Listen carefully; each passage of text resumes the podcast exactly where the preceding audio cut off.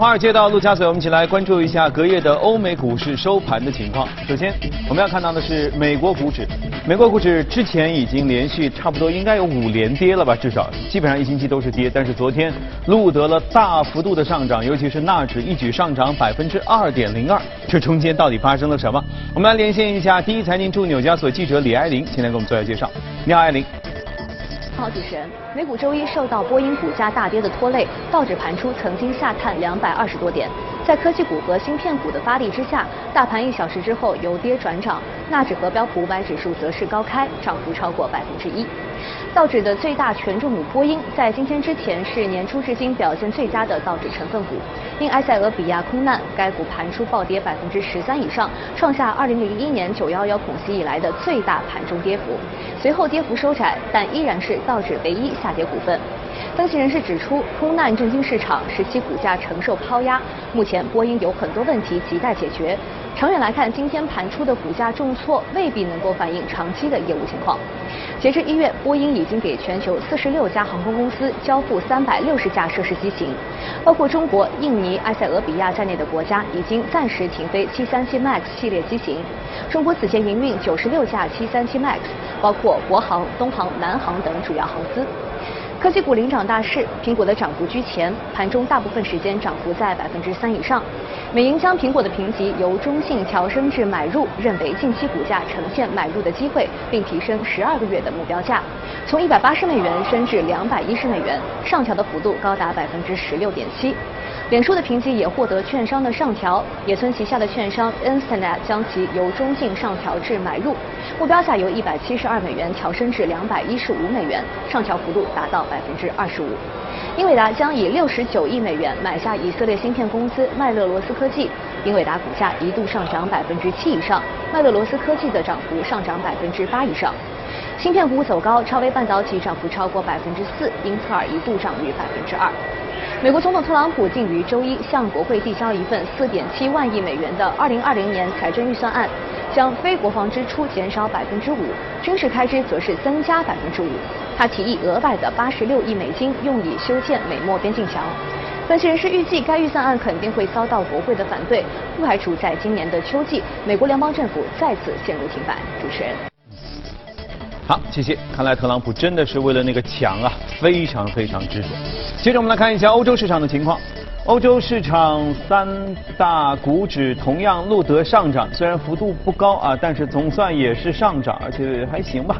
呃，总体上德国涨得稍微多一些啊。具体情况我们来连线一下第一财经驻伦敦记者陈曦宇，请他给我们再介绍。你好，曦宇。好的，主持人。周一，欧洲股市延续了亚太市场的上扬趋势，实现开门红，全线上涨。基准股票指数更是触及了三周以内的最大涨幅。截止到收盘呢，欧洲斯托克六百指数、泛欧绩优三百指数双双收涨近百分之零点八。法国喀克斯零指数、德国 DAX 指数收盘时涨幅均在百分之零点七上下。英国富时一百指数涨幅最小。近百分之零点三七。板块方面呢，受到德意志银行和德国商业银行合并消息的一个影响，银行板块上涨了百分之一，两家银行的股价更是分别大涨近百分之五和百分之七。保险业、家庭用品和工业运输等板块则出现了明显的降幅。从日内公布的经济数据来看呢，德国工业联合会将德国二零一九年的经济增速预期从百分之一点五下调到百分之一点二。法国二月份商业信心指数则达到了一百零一点，好于预期。周二，英国议会将针对首相特蕾莎梅的修正版脱欧协议再次投票。周一，英镑短线波动，振幅超过一百五十点。目前，英镑对美元上涨百分之一，汇价一点三一五零；欧元对美元则小幅上涨百分之零点零二，汇价一点一二三八。除了英国脱欧议会投票以外呢，周二值得关注的财经事件还有欧元集团会议和欧盟财长会议。主持人。嗯，好，谢谢陈旭。看来阶段性的英国脱欧又会在短期内能够给到我们一些信息了。到底是硬脱欧还是软脱欧？呃，还是推迟脱欧？现在还不知道啊。但是这两天马上就会有消息。最近的市场一直处于一个没有太大的热点而小幅度波动的状态。那么除了市场之外，我们还能关注到一些什么呢？我们今天和嘉宾一起来聊一下。今天来到节目中的是许哥，廖许哥，阳光你好。前面我我也在想啊，就是最近，尤其是上个星期吧，全球市场总体上都处于一个小跌的状态。然后呢，好像也没有什么特别大的幺蛾子的事儿、黑天鹅的事儿、灰犀牛的事儿发生，是不是？目前就是处于一个这样一个热点并不明显，呃，然后扰动性的事件也不强的一个状态当中呢？嗯，我觉得其实今年波动年初到现在还是蛮大的，嗯，而且呢，整个行情跟去年比呢。怎么说呢？就是一个完全两两重天、冰火两重天的一种一种感觉。去年大家可以看，你如果做投资，无论做什么投资都不顺，你到全世界各个地方去投。嗯。我们之前有讲过，去年以美元计价的投资领域九十三，百分之九十三都亏的，你你你跑到哪里去都亏的。嗯。当然有两种是好的，一个是美元，另外一个是日元。所以我们今天来讲讲汇率的这个世界。呃，去年美元的指数涨了百分之四点六，然后日元涨了百分之二点七，貌似好像日元稍微涨得少一点。其实我们看汇率的话，日元的汇率是日元对美金，就是说在美金百分之四点六的涨幅上面，它再度涨了二点七。所以去年全世界最厉害的一个汇率其实是应该日元。那么今年的话，我们个人认为，呃。美元跟日元还是非常好的一个值得关注的一这两个汇率的品种。其实今年年初开始到现在，大家可以看到，呃，全球的投资市场跟去年完全不一样，就在于它的这个上涨幅度，去年都跌，然后今年一月份开始都涨，而且都是这种疯涨。看美指的话，三大指数基本上两位数的一个一个增长，但是。其实我个人认为，未来的隐忧或者说是危机还是蛮大的。嗯。而这种危机呢，可能对这两种货币呢，今年会带来好处。因为这两种货币，我们在常规的这个术语当中叫做避险货币。但凡全世界有大的风险事件，金融危机也好，这种战争也好，这两个货币的涨幅是最大的，都会躲到这两个货币里面去，叫避险的避险的货币。那么今年的开春到现在有一个比较特殊的情况，投资市场。啊，无论是股票市场也好，大宗商品、原油市场也好，黄金也好，都在涨。但是整个全球的经济的基本面其实是有一些恶化的。嗯。而且可能欧洲、美国都不太好。对，欧洲、美国都不是特别好。然后对于全球的平均的经济的增速的一个预测，我们看到 I M I M F，嗯，国际货币基金组织今年只有。三点五的一个一个一个增速是过去三年当中最最低的一个增速。然后近期大家听听到为什么隔夜美美股涨得那么厉害，就是突然间爆出来一个比较好的数据，但在之前的话非常压抑，出一个数据就是差一个。对，个人开支什么都很差。个人开支同比下降零点五，过去十年最低的水平。嗯。啊，消费者信心指数未来对未来的一个展望，两年最低水平。家里面存的钱，嗯，美国的储蓄率。过去两年最高，就不愿意花钱，都藏藏在那个床底下或者放在银行里面，不愿意花钱，对未来有点悲观。然后制造业指数也是两年最低。上周五出来的那个非农数据，只有两万两万个人数增长，什么概念？就是市场预测是十八万。嗯。只有两万，十七个月以来最低，十七个月最最低水平，而且你跟前一个数据比，前一个数据就前一个月增长了三十点四万人，这会不会调查出错了？是三十万，他他不会造假了，三十万人就变成两万人，这个最最低最低的一个水平，就是别人觉得到底美国经济出了什么样的一一些一些问题？当然，我个人认为可能跟它的这个天气有关联，美国一季度的数据都不是特别好，有点反常。那那边有严寒，或者说那个经济的一个劳动因素，相对来说会比较大一点。他们也春节没出门，想感觉。对，所以市场有点担心，就未来的这个全球经济会怎么样？那另外一边，大家可以看到资本市场涨得又太快了，所以这种背离在未来的一个月或者是一个季度当中会不会修正？如果一旦修正，就是风险性的事件。那么如果说有风险性事件，对于美元这种货币肯定是一个利好，因为美元是一个避险避险的货币。我们去看。其实这一轮的美元的这个这个币值的上升是从零八年次贷危机之后，零八年到现在，其实大家可以看到特朗普一直说啊美元太强了，美元太强，为什么？零八年到现在已经涨了百分之三十五，一个货币涨了百分之三十五，这个是非常厉害的，非常厉害。但是三十五高不高呢？我个人认为并不是特别高。你去看之前的几轮的大的危机，比如说八二年的拉美的债务危机，呃这一轮当中，当时美联储主席把那个美元基准利率提到多少水平呢？提到百分之二十以上。基准利率推到百分之二是非常高了，所以全世界的美元都回流到美国，造成美元的指数当时升了多少呢？升了百分之一百，也就是翻倍了。翻倍啊！然后那个金融亚亚洲金融危机九七年的时候，也是涨了百分之五十。嗯，那么现在百分之三十五，你说高呢，确实有点高。你说它很高呢，也没有，也没有啊，也没有，因为前两人都是发生在海外的那个危机，在这个人在美国，次贷危机在美国本身的，所以它的那个。引起恐慌性可能会更更大一点，而且现在看来好像全球经济也在放缓，嗯，也没有出现一个非常好的一个复苏的或者这个危机结束的一个迹象，所以我个人认为美元的这个呃往上走的这个周期还没有结束。第二个呢，大家去看现在我们所谓的美联储开始鸽派，无非是说它升息的步骤放缓，但不是说它升息停止，嗯，或者开始降息，这是两个概念，完全两个概念。嗯但是放眼世界，大家去看全球，其实其他国家，呃。情况非常不好，比如印度现在已经开始降息了，对吧？那你美元还在升息，它在降息了。然后澳洲的话，之前说是要要升息，但现在看，哎，经济不是特别好，嗯，铁矿石卖不出去，挖出来黄金也没人买，嗯，那经济跌得非常厉害，房地产市场又是有点崩溃，所以它现在开始也要降息，降息的概率会比升息的概率会更高一点。然后欧洲的话，本来说下半年要升息，一看哎，经济也不好。现在欧洲经济也不是特别好，嗯，幺蛾子事件很多，然后就把这个升息的这个时点或讨论的时点放到明年，所以全世界大家可以看到货币政策都是背尾的，嗯，美国在升息在缩表，其他国家可能在降息，可能在慢慢步入降息的这个周期当中，所以这样的话对美元是一个利好，因为我美元在利率在调升嘛，你其他的货币你利率在下下下下下跌，所以这个就是有一个很大的一个吸引力对于美元，所以未来我觉得今年还是要。多看看美元，你作为海海外资产配置，第一步你就是换外币嘛，美元可以去多看看。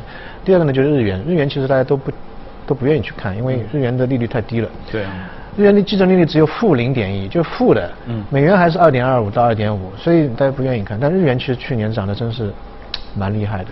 蛮厉害，因为日本现在整个老实说，它经济还是算不错，它的这个薪资增长以前是不动的，老百姓那个钱啊，每每年的工资没有什么增长，但过去四个月一直在慢慢增长。第二个呢，我们刚才也讲到，全球的这个风险事件相对来说，今年在后后端可能会多一点，包括美国经济下半年是不是会有一些下滑？所以日元的话呢，我个人认为，呃，今年还是值得去。多关注一点，特别还有两个事情，就是二零二零年，明年日本有一个就奥运会，二零二五年的这个世博会，这两个因素呢，日本政府认为可能是让日本再度腾飞的两个非常巨大的一个一一个因素，在在促进的这个这个日本经济。所以最近一段时间大家可以看到，无论的在日本的投资地产、民宿。啊，包括买日元，去年为什么日元那么涨得那么厉害？就很多的海外资金开始慢慢布局日本的这个未来的两个事件的，嗯，这个做做做一个潜伏，等它慢慢慢慢这个两个事件起来之后，包括地铁啊、呃基建啊、场馆啊、土地啊，都会慢慢的升值。因为现在日本的整个呃房地产市场的价格还是比较偏低的，就次贷不是次贷，它是那个九零年的房地产市场泡沫破破灭之后。价格还没有，现在还没有回到当时的那个水平，嗯，所以相对来说还是过去很多年了，这个价格还是算比较低的，嗯，所以大家都觉得，哎，明年我们是不是啊？今年是不是可以再去关注一下日本这个市场？比较起来还是可以的。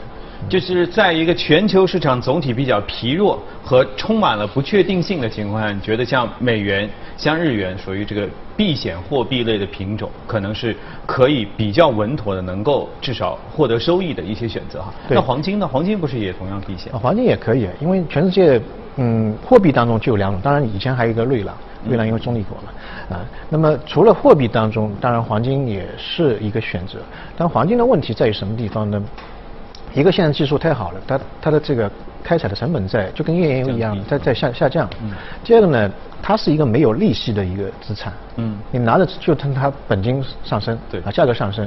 但是货币的话呢，像美元，你放一年，基准利率是百分之二到二点二五，它有一个利息回报。嗯嗯。所以一般在没事的时候，政府的话也愿意拿一个货币，因为到一年之后它有有业绩啊多一点，多一点，那你黄金的话跌下来的话，本金就亏了。嗯。没有利息的一个缓冲。OK，好，所以在目前这样一个情况当中呢，大家可以来这个思考一下自己的选择是什么。接着我们要看一下今天我们要关注到的美股，看一下美股放大镜。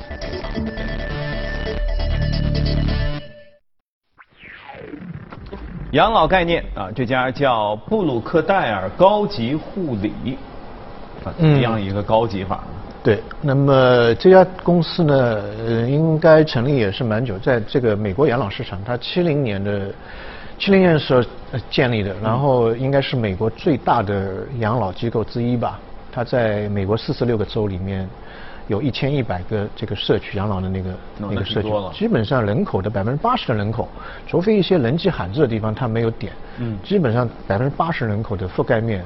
它能够触及到，所以还是蛮大的、蛮古老的一家。因为我们去讲这个人口老龄化，在美国的话，其实一呃上个世纪四十年代就开始出现，但突然间后面就没有这个问题了。原因在什么地方呢？一个就是它的移民比较多，新的全世界的移民比较多。另外一个呢，我们在节目当中经常会讲，就一九四六年开始，这个战争结束之后，美国人在家里没事干啊，就生孩子。大生你生我也生，嗯婴儿潮对，一九四六年到六四年就是一个婴儿潮，婴儿潮是六千万的人口出生，就整整影响了美国整个历史啊、经济啊，这个包括一些上市公司啊，像肯德基啊。当时你说的嘛，就是顺着婴儿潮那波，那一波就会很多。对，然后到现在的话，哎，到七零年、七十年代的时候，其实这个美国的这个养老的问题又出现了，又出现端倪。当时政府也做了很多事情，建了一个养老的系统，然后慢慢慢到现在为止的话，可能。也慢慢慢平息了，可能达到一个一个一个一个平衡了，啊，所以在七十年代之后，就像这个公司七零年开始建立的，基本上是覆盖了整个美国老龄化社会的一个一个增增长，就从开始开始一直到现在比较成熟的一个一个市场。